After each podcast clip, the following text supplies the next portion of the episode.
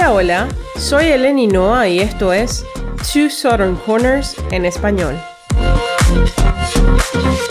En cada episodio escucharás relatos escritos por mi amiga Nelly Sarpong y quien te habla. Cada cuento corto tiene el sabor de nuestras raíces latinas y africanas. También puedes leernos en twosoutherncorners.com. Llegó el momento de escuchar una de nuestras historias que perduran. El contenedor, escrito por Nelly Sarpon. Me encontré acostado allí, perdido, solo, confundido. Hacía solo unos minutos había sentido su calor. Luego desapareció. No entendía lo que acababa de pasar. Pensé que estábamos en esto a largo plazo. Habíamos estado juntos durante nueve meses.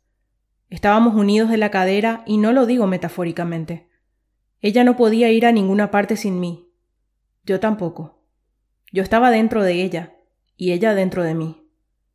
Cuando ella comía, yo comía. Cuando ella dormía, yo dormía. Yo reía y lloraba automáticamente cada vez que ella lo hacía. Durante nueve meses estuve en un espacio oscuro. No había luz, no podía oír nada, pero me sentía en casa. Sentía que siempre debía estar ahí. Los primeros tres meses fueron borrosos. No recuerdo mucho. Todo lo que recuerdo es a ti dando vueltas y vueltas durante la noche. Dormir era incómodo. No dormir para ti significaba no dormir para mí. Luego, en los siguientes tres meses, empecé a escuchar tu voz. Conocía tu voz más que la mía. Cuando te tocabas el vientre podía sentirlo. Cada vez que te untabas alguna crema en el cuerpo, también. Mis momentos favoritos eran cuando bailabas. Por razones más allá de mi comprensión, había días en que bailabas con el corazón y yo bailaba también con cada paso que dabas. Éramos tan felices. A medida que crecimos nos acercábamos aún más. Nuestro vínculo se hizo más fuerte. No podíamos detenerlo aunque quisiéramos. Era la naturaleza. Éramos uno de sus milagros más naturales. Nuestros últimos tres meses fueron de anticipación. No podía esperar a conocerte. Había empezado a conocer a quienes te rodeaban y ellos empezaron a conocerme también. Cada vez que estaban cerca nos tocaban. Supongo que estaban fascinados por lo cercanos que éramos. Nuestro vínculo era innegable. Por mucho que recuerde los tiempos divertidos, también recuerdo tus espirales descendentes. Había días en que nos escondíamos en tu habitación sin querer hablar con nadie. Llorábamos durante días. Recuerdo que te mirabas al espejo y te horrorizabas por tu reflejo. Ojalá pudiera decirte que eras perfecta. Quería arrancarte esa sensación y hacerte sentir bien otra vez. Sin embargo, sabía que eso formaba parte del paquete. No había manera de que pudiéramos pasar por esto sin dejar cicatrices. Oré para que tus cicatrices irreparables valieran la pena, que significaran algo especial para ti. Sentí alivio al acercarse el día de. No quería estar más en ese espacio oscuro. Quería ver la luz del día. Cuando escuché el agua cayendo de la bolsa, supe que era el momento. Finalmente nos veríamos. La luz es lo primero que sentí. ¡Ay! Hice un gesto de dolor. Me dolió. Lloré y luego me abrazaste fuerte, muy fuerte. Finalmente pude olerte. Mis ojos aún estaban cerrados, pero sentí que me mirabas con admiración y luego empezaste a llorar. Una señora me llevó a una habitación y me limpió. Lo hizo con ternura y amor. Me sentí cuidado y aceptado. Sonrió y tarareó mientras me limpiaba. Me trajo de vuelta a ti después de que descansaras. Me abrazaste de nuevo como si nunca hubieras querido apartarte de mí. Entonces empezaste a disculparte. Lo siento, lo siento, no te merezco, lo siento mucho. Disfrutaré del tiempo que tengo contigo. Lo siento mucho. Sonabas tan genuina.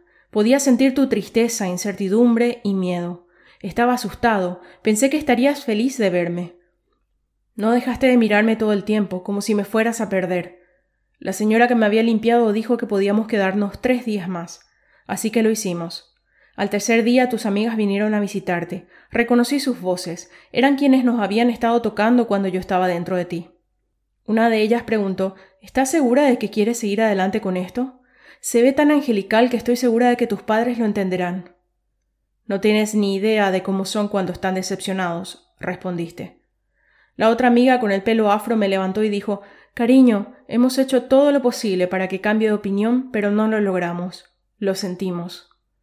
Nos dieron un beso de despedida y se fueron. Después de algunas horas, nosotros también nos fuimos. Después de dos horas de viaje me bajaste del automóvil y caminaste cierta distancia conmigo. A medida que nos acercábamos al contenedor, finalmente lo entendí. Oh, Dios mío, me estabas abandonando en un contenedor de basura. ¡Qué cliché! Empecé a gritar, rápidamente me besaste la frente, me acostaste con cuidado y corriste. Me encontré acostado allí, perdido, solo, confundido. Hacía unos minutos había sentido tu calor. Luego desapareció. No entendí lo que acababa de pasar. Continué llorando. Entonces lo entendí. Oh, Dios mío, ni siquiera he vivido y estoy a punto de morir. No dejé de gritar. Tal vez alguien me escucharía. Entonces pensé, quien me trajo a este mundo no me quiere. ¿Alguien más me querrá? Estuve gritando durante lo que pareció una eternidad. Moría de hambre. Estaba cansado. Tal vez ese era mi fin, al menos existí durante nueve meses y tres días. Eso era más de lo que otros podrían presumir. Me calmé y decidí aceptar mi destino. Dejé de llorar y cerrar los ojos. Estaba seguro de que los ángeles vendrían pronto por mí. Definitivamente iría al cielo. Ni siquiera había tenido la oportunidad de, a falta de una palabra mejor, pecar. Los latidos de mi corazón comenzaron a disminuir. Eso era todo. Ya se acercaba mi hora. Entonces sentí un toque familiar. Estaba tan débil que me costó abrir los ojos. Entonces te vi. Te veías congestionada. Pude notar que habías estado llorando. Me abrazaste y volví a sentir tu calor. Me besaste la frente y como disco rayado repetiste lo que ya reconocía como tu frase favorita. Lo siento. No importaron tus disculpas. Todo lo que importaba era mi madre no me abandonó. Ha regresado. Si te gustó lo que acabas de escuchar, suscríbete a nuestro boletín en twosoutherncorners.com para ser el primero en recibir un nuevo relato cada semana. No olvides compartir el podcast con tus amigos. También nos gustaría saber de ti. Escríbenos en Facebook e Instagram. Nos encontrarás allí como Nelly 37 y eleni.noa. Por último, pero no menos importante, por favor considera apoyarnos para que podamos continuar publicando estos relatos aquí y en el sitio web. Puedes hacerlo con una contribución única o mensual a través del enlace en la descripción o en twosoutherncorners.com. Nos vemos.